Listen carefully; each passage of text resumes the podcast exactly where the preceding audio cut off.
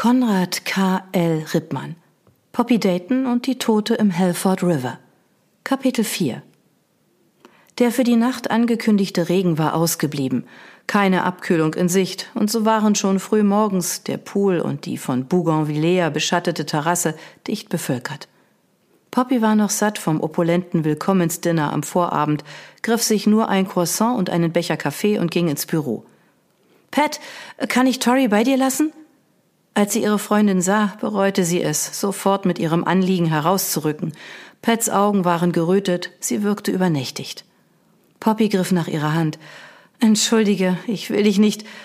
Ist schon in Ordnung, klar, bleibt Tori bei uns, nicht wahr, mein Kleiner? Sie steckte ihm ein Würstchen von ihrem Teller mit dem typischen englischen Frühstück zu, das sie kaum angerührt hatte. Poppy sah auf die Uhr. Ich hoffe, wir finden später ein bisschen Zeit zusammen. Pat nickte wortlos.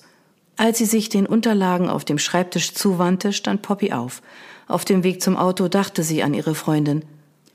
Es geht ihr nicht gut. Ich habe das Gefühl, das Kind ist das einzige, das sie bei Bruce und auch Withcombe hält. Für die eine Stunde Fahrt bis nach Falmouth wählte Poppy die längere, dafür schönere Strecke über Guig und Konstantin. In Guig machte sie kurz Halt. Es wird knapp, aber für einen Kaffee muss es reichen. Vom Boatyard Inn aus genoss sie den Ausblick auf den tief eingeschnittenen Fjord des Halford River. Es war Ebbe. Die Segeljachten und bunten Fischerboote lagen auf dem Trocknen. Ihre Masten wandten sich einander zu, als ob sie sich unterhielten. Poppy beschloss, bald wiederzukommen, zusammen mit Barney. Mein Herz läuft schier über vor Freude, aber sie nützt mir wenig, wenn ich sie nicht mit ihm teilen kann. Zügig fuhr sie weiter, erreichte eine Viertelstunde später das Zentrum von Falmouth und fand einen schattigen Parkplatz in der Killigrew Street. Weil sie den betagten Klappmechanismus nicht zu sehr beanspruchen wollte, beschloss sie, das Verdeck offen zu lassen. Die Moore Art Gallery war im ersten Stock des Municipal Buildings untergebracht, einem prächtigen viktorianischen Gebäudekomplex. Poppy überquerte den sonnenüberfluteten Vorplatz und betrat die Vorhalle der Bibliothek, die das Untergeschoss einnahm. Bevor sich ihre Augen an die plötzliche Dunkelheit gewöhnen konnten, baute sich ein Mann vor ihr auf, der nach ihren Unterarmen griff, doch sofort losließ, als Poppy erschrocken zusammenzuckte. Ich bin's doch, Mrs. Dayton. Die Stimme wirkte vertraut, ebenso wie die rundliche Gestalt.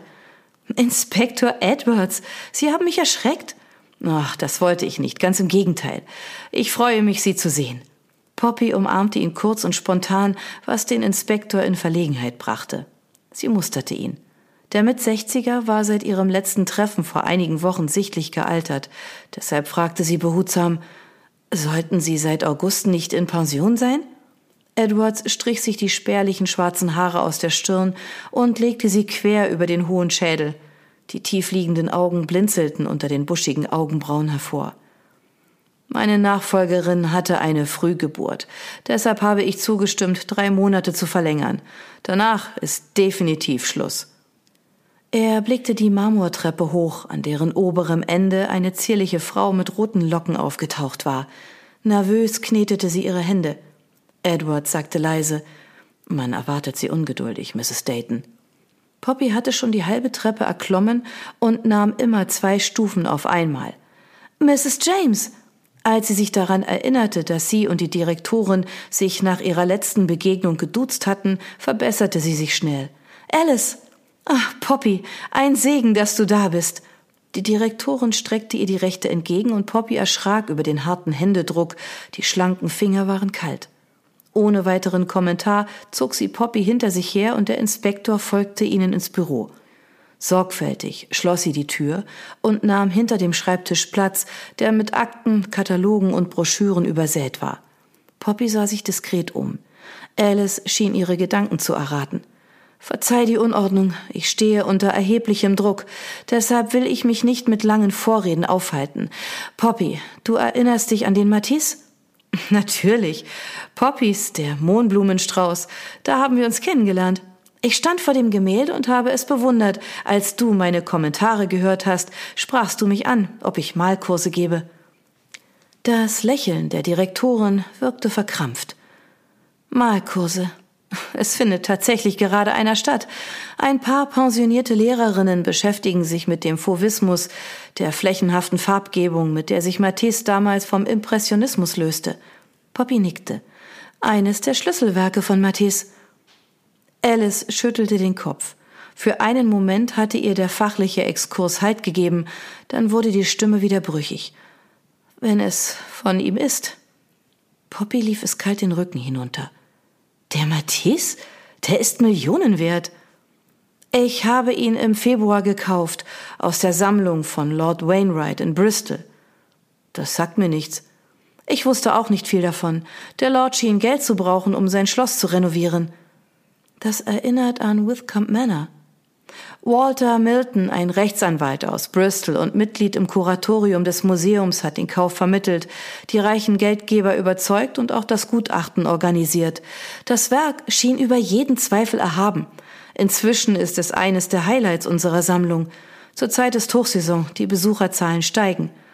Wenn sich herausstellt, dass das Bild eine Fälschung ist, gäbe das einen riesigen Skandal.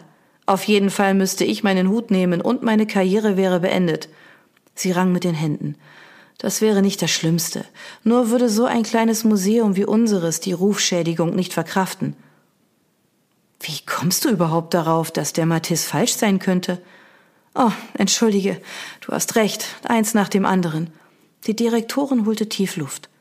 Vor gut drei Wochen kam eine Frau auf mich zu. Sie bat mich darum, mich an einem ruhigen Ort zu sprechen. Ich hatte Zeit und führte sie in mein Büro. Wir hatten uns gerade in mein Büro zurückgezogen, als sie aus dem Fenster sah und sofort zur Tür lief. Ich wurde ungehalten und fragte, was los sei. Sie drehte sich zu mir um, aus ihrem Blick sprach pure Verzweiflung. Mir fiel auf, wie hübsch sie war. Hat sie sich vorgestellt? Eben nicht. Sie war jung, höchstens Mitte zwanzig, mit langen schwarzen Haaren, hohen Wangenknochen und ausdrucksvollen grauen Augen. Ich erinnere mich so genau daran, weil sich ihr nächster Satz so tief in mich eingebrannt hat. Der Matisse, der Mohnblumenstrauß, ist falsch, sagte sie. Ich dachte zuerst, ich hätte mich verhört, und sie meinte vielleicht, das Bild hänge falsch, aber sie wiederholte es. Mir verschlug es die Sprache. Dann stand sie auf. Ich konnte sie nicht so einfach gehen lassen, doch als ich nachhaken wollte, sah die junge Frau wieder aus dem Fenster. Irgendetwas musste sie beunruhigt haben, Jedenfalls ging sie zur Tür und lief wie gehetzt den Gang hinunter. Im Gedränge der Besucher habe ich sie aus den Augen verloren. Hat sie sich noch mal gemeldet? Nein, das ist es, was mich verrückt macht. Das Problem ist, ich wage es nicht, offiziell ein neues Gutachten anzufordern. Das würde zu Gerüchten führen. Vielleicht handelt es sich bei der jungen Frau um eine verwirrte Person? Das kann ich nicht ausschließen, obwohl sie einen orientierten und intelligenten Eindruck auf mich machte. Bevor sie losrannte, sprach sie ganz ruhig. Deshalb nehme ich es ernst. Danach habe ich nur mit dem Inspektor gesprochen und wir sind beide gleichzeitig auf dich gekommen, Poppy. Ich verstehe. Aber ich wiederhole, dass ich keine ausgewiesene Expertin bin. Der Inspektor räusperte sich. Wir haben eine Examensarbeit von Ihnen im Internet gefunden. Poppy grinste. Kompliment, gute Arbeit. Sie und Alice sind ein gutes Team. Wie hast du dir den Ablauf vorgestellt? fragte sie die Direktorin. Morgen ist Mittwoch. Da schließen wir um 13 Uhr. Das gesamte Personal hat frei, bis auf den Kurator Peter Abrams. Er wird mit uns zusammen das Bild abnehmen und kann dir assistieren. Im Obergeschoss haben wir ein Labor. Es sind alle Geräte vorhanden. Du hast freie Hand. Könntest du mir nicht assistieren, Alice?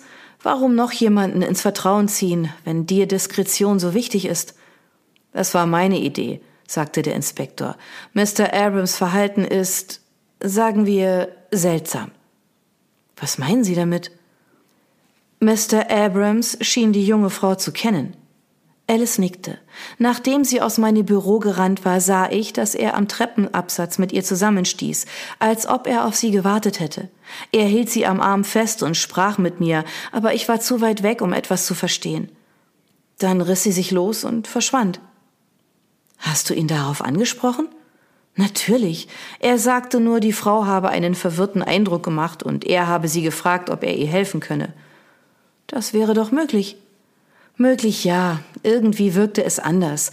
Die Art und Weise, wie er sie packte, seine Miene, als er etwas sagte. Und jetzt wollt ihr den undurchsichtigen Herrn auf mich loslassen? Edwards knetete seine Finger und die Knöchel knackten unangenehm. Mrs. Dayton, ich habe Mrs. James von Ihrer Auffassungsgabe erzählt. Es kann nicht schaden, wenn Sie ihm beim Gespräch unter Fachleuten ein wenig auf den Zahn fühlen könnten. Und das Untersuchungsergebnis, das bekäme er aus erster Hand mit. Das Risiko müssen wir eingehen, sagte Alice und trommelte mit den Fingern auf dem Schreibtisch herum. Vielleicht bringt uns seine Reaktion darauf sogar einen Schritt weiter. Als ich Abrams ins Vertrauen zog, erschrak er sichtlich. Er riet mir zunächst ab, ein Gutachten erstellen zu lassen und fragte, warum ich mich auf die Bemerkung einer offenbar gestörten Person einlassen würde. Für ihn sei das Gemälde über jeden Zweifel erhaben. Edwards faltete die Hände. Vielleicht sind wir zu misstrauisch und er erweist sich als loyaler und kooperativer Mitarbeiter, der für Sie eine wertvolle Hilfe ist, Mrs. Dayton. Und wenn nicht? Ich werde ein paar Stunden mit ihm allein sein. Alice nickte. Ich kann verstehen, dass dir das unangenehm ist. Zuerst überlegte ich, dass wir einen Mitarbeiter des Wachdienstes mit einbeziehen. Aber noch mehr Zeugen brauchen wir tatsächlich nicht. Sie stellte sich ans Fenster und sah hinunter auf die Straße. Deshalb werde ich immer wieder bei euch reinschauen. Das wird nicht auffallen. Wie ich mich kenne, werde ich ohnehin sehr nervös sein und schauen wollen, wie weit du bist. Also gut, damit kann ich leben. Poppys Neugier wuchs. Aus einem trockenen Gutachten scheint ein kleines und dazu noch gut bezahltes Abenteuer zu werden, wenn nur nicht so viel davon abhängen würde. Sie unterdrückte ihre Anspannung. Laut fragte sie, kann ich das Bild sehen?